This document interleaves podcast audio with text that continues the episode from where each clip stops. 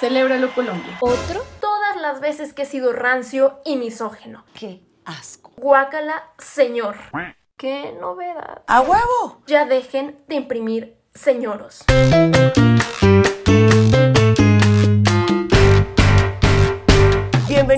A una nueva emisión de La Caldera, el noticiero feminista de la revista Volcánicas, creado para expresar nuestra indignación y celebrar algunas iniciativas que están tumbando el patriarcado una noticia a la vez. Y en la semana en que se realizó el Miss Universo más propagandístico en El Salvador, Shakira pactó con Hacienda y Milei fue elegido presidente de Argentina.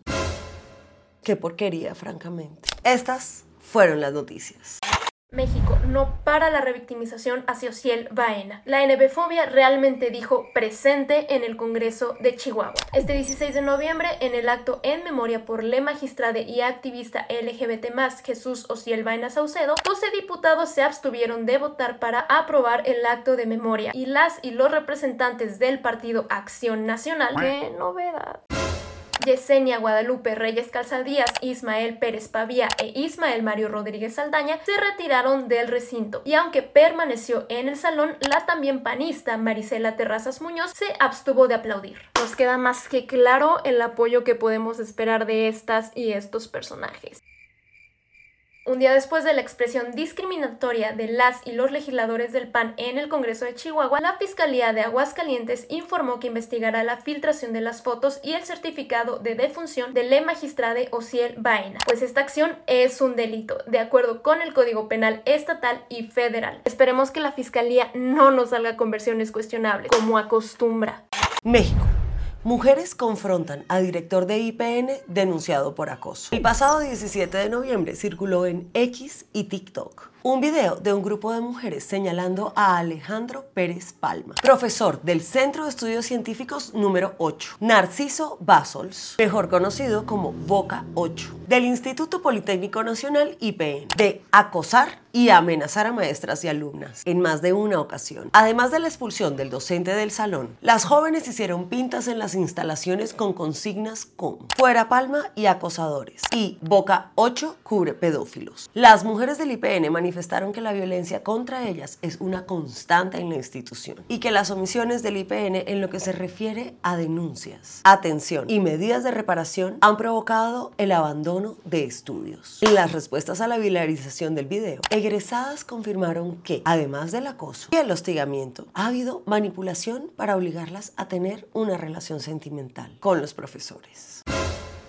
Tras la difusión del video el 19 de noviembre, el IPN informó que investiga los hechos y asegura que hay una postura de cero tolerancia ante actos de acoso y violencia de género. ¡A huevo! Si así fuera, no se tendrían que agotar todas las vías de denuncia. Basta de obligarnos a compartir aulas con nuestros agresores.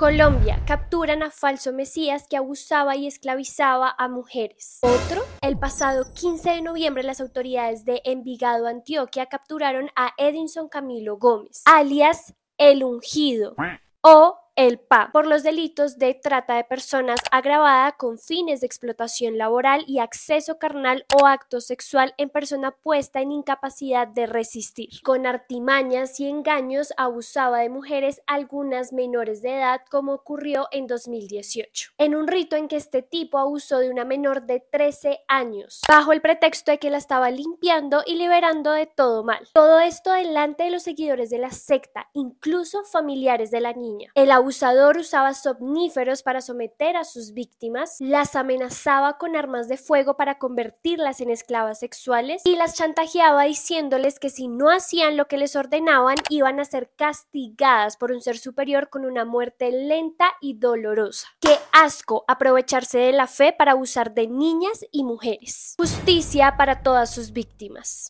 México. A prisión, Saúl Huerta, exdiputado y presunto abusador sexual. El 15 de noviembre, el Tribunal Superior de Justicia de Ciudad de México dictó tres años y cuatro meses de prisión. Una multa de 18.960 pesos mexicanos a Benjamín Saúl Huerta Corona, ex legislador morenista, por reparación al daño causado al abusar sexualmente de menores de edad. Actualmente, el también ex militante del PRI se encuentra en el reclusorio Oriente. Y es que el tipo ya venía esquivando la justicia desde hace mucho. El 19 de agosto de 2021, la Fiscalía de CDMX confirmó orden de presión en su contra por probable violación equiparada. Y meses antes, el 21 de abril, la policía capitalina lo detuvo luego de recibir una denuncia de un menor de 15 años, que lo señaló por tocamientos y abuso sexual en el hotel Excess Cities Reforma, en la colonia Juárez. Esa misma semana, medios nacionales informaron de una segunda acusación por abuso sexual a una adolescente cometida en 2019. Una de las víctimas, y para ese entonces ya se hablaba de tres denuncias similares, dijo que Huerta se acercaba a ellos con fines de trabajo, pues supuestamente quería conformar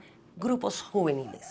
asco! Al parecer, los casos de violencia sexual a manos de este tipo van desde 2008, cuando agredió al menos a dos jóvenes de San Francisco Totimehuacán, en Puebla. Además, desde antes de aspirar a presidente municipal de Puebla, se denunciaban sus abusos de poder. Y aún así, en 2017, AMLO, actual presidente de México, lo sumó a su trabajo territorial. ¡Cuánta maldita audacia y complicidad!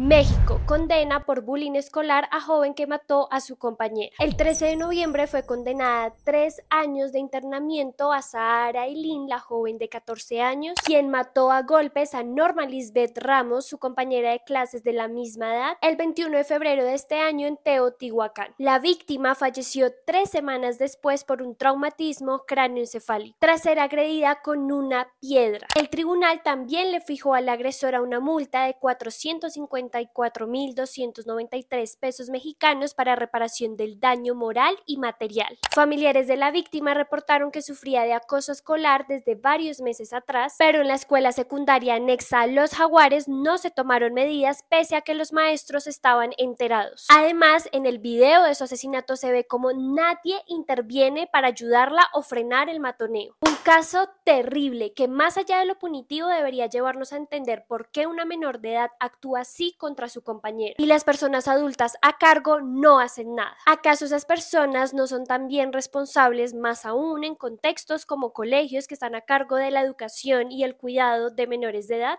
Colombia.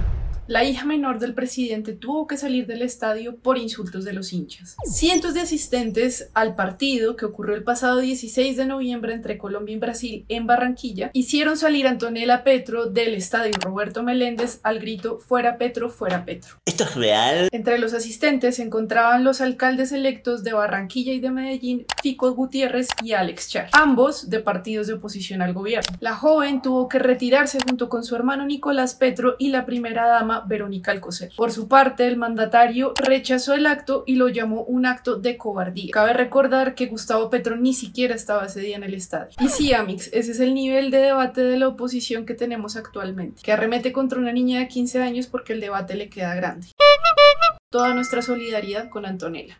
México, ¿qué sabemos del futuro de la Suprema Corte de Justicia de la Nación? Con 63 votos a favor y 43 en contra, el pasado 15 de noviembre, el Senado aprobó la renuncia de Arturo Saldívar Lelo de la REA como ministro de la Suprema Corte de Justicia de la Nación. Aunque hasta ahora la renuncia de Saldívar ha seguido el procedimiento como lo indica el artículo 98 constitucional, seguimos sin conocer la causa grave por la que se retira de su cargo y es que el actual contexto electoral nos hace levantar las cejitas. Horas después de que Arturo Saldívar presentó su renuncia el 7 de noviembre, la ya precandidata a la presidencia Claudia Sheinbaum subió una foto con el jurista asegurando que su reunión fue para avanzar en la transformación del país.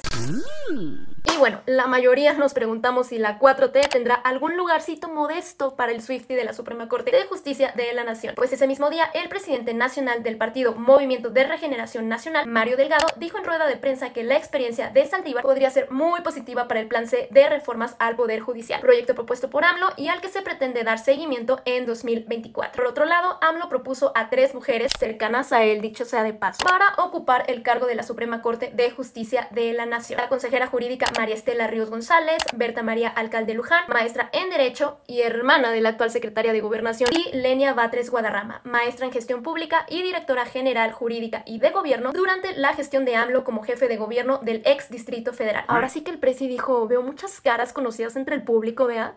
Y en deportes, buenas noticias para las deportistas. Celébralo Colombia. Este 17 de noviembre, el diario italiano de deportes Tutto Sport eligió a Linda Caicedo, la futbolista colombiana de 18 años, como su Golden Girl, es decir, la mejor jugadora del mundo un reconocimiento que se le otorga únicamente a las deportistas menores de 21 años. Recordemos que Linda brilló durante el último Mundial Femenino de Fútbol con la selección nacional colombiana y marcó el mejor gol de todo el Mundial que ahora juega en el Real Madrid y estuvo nominada al Balón de Oro. Todo esto con apenas 18 años y como dice otra de las jugadoras qué chimba y qué elegancia. Y celebran también las mexicanas porque el pasado 15 de noviembre el Senado aprobó una reforma para que las mujeres deportistas tengan un salario de base y así combatir las enormes brechas que existen con sus contrapartes masculinas. El objetivo es crear una comisión que en máximo 180 días fije un salario base que quede estipulado en los contratos de las deportistas sin importar su género. La comisión estaría conformada por representantes de la Secretaría de Trabajo, la Comisión Nacional de Salarios Mínimos, y el Instituto Nacional de las Mujeres, entre otros. Las mujeres deportistas siguen rompiendo estigmas, callando bocas y abriendo nuevos espacios a pesar de todo. Tesis. Y la machiperla de la semana va para el cantante Enrique Guzmán y sus bromitas sobre pedofilia y abuso sexual. Ido, guácala, señor. El 15 de noviembre, en la conferencia promocional de la obra La Caravana del Rock and Roll, el actor y cantante Enrique Guzmán sumó un capítulo más a su repertorio de todas las veces que he sido rancio y misógeno, cuando le preguntaron sobre el presunto caso de abuso sexual contra una menor de edad y contestó. ¿Tiene usted conocimiento de esa foto? ¿La conoces? Yo no, y me gustaría mucho porque a mi edad tener relaciones con una niña chiquita al día siguiente, el 16 de noviembre, el señor publicó en su cuenta de ex que lamentaba que no se entendiera su sarcasmo. Basta, Rogelio. Ya ven, amigas, para la otra nos reímos de algo que es un delito. Ese mismo día, en Instagram, Enrique Guzmán publicó un video en el que, apelando al sentimentalismo de un pobre señor difamado, aseguró que era constantemente atacado por la prensa. Oh, pobrecito. Déjame tocar una canción triste para ti en el violín más pequeño del mundo. Y mientras Don Comedia se sigue excusando y victimizando con nefastos que lo llaman maestro, por acá recalcamos que este señor, así como acumula obras en el teatro mexicano, acumula denuncias, incluyendo la de su propia nieta Frida Sofía, quien lo señala por haberla manoseado de niña, la de su hija, la cantante Alejandra Guzmán y su ex esposa, la actriz Silvia Pinal, que han hablado sobre su violencia física. Y tampoco se nos olvida que aunque lo haya negado, hay un video en el que toca a la actriz Verónica Castro sin su consentimiento. Y como si fuera poco, en una entrevista con Inés Moreno, la ex productora Mayela Laguna dijo que no creen la disculpa de su ex suegro y que este tuvo una conducta inapropiada con su nieta. Pero yo, yo no se la creo. Porque este señor sigue teniendo espacio en los escenarios ya dejen de imprimir señoros. Si te gustó este noticiero, déjanos tus comentarios abajo y compártelo con tus amigues. Gracias especiales a nuestros amigos de Patreon que aparecen en los créditos por apoyarnos y hacer posible la caldera. Y nos vemos la próxima semana con más noticias.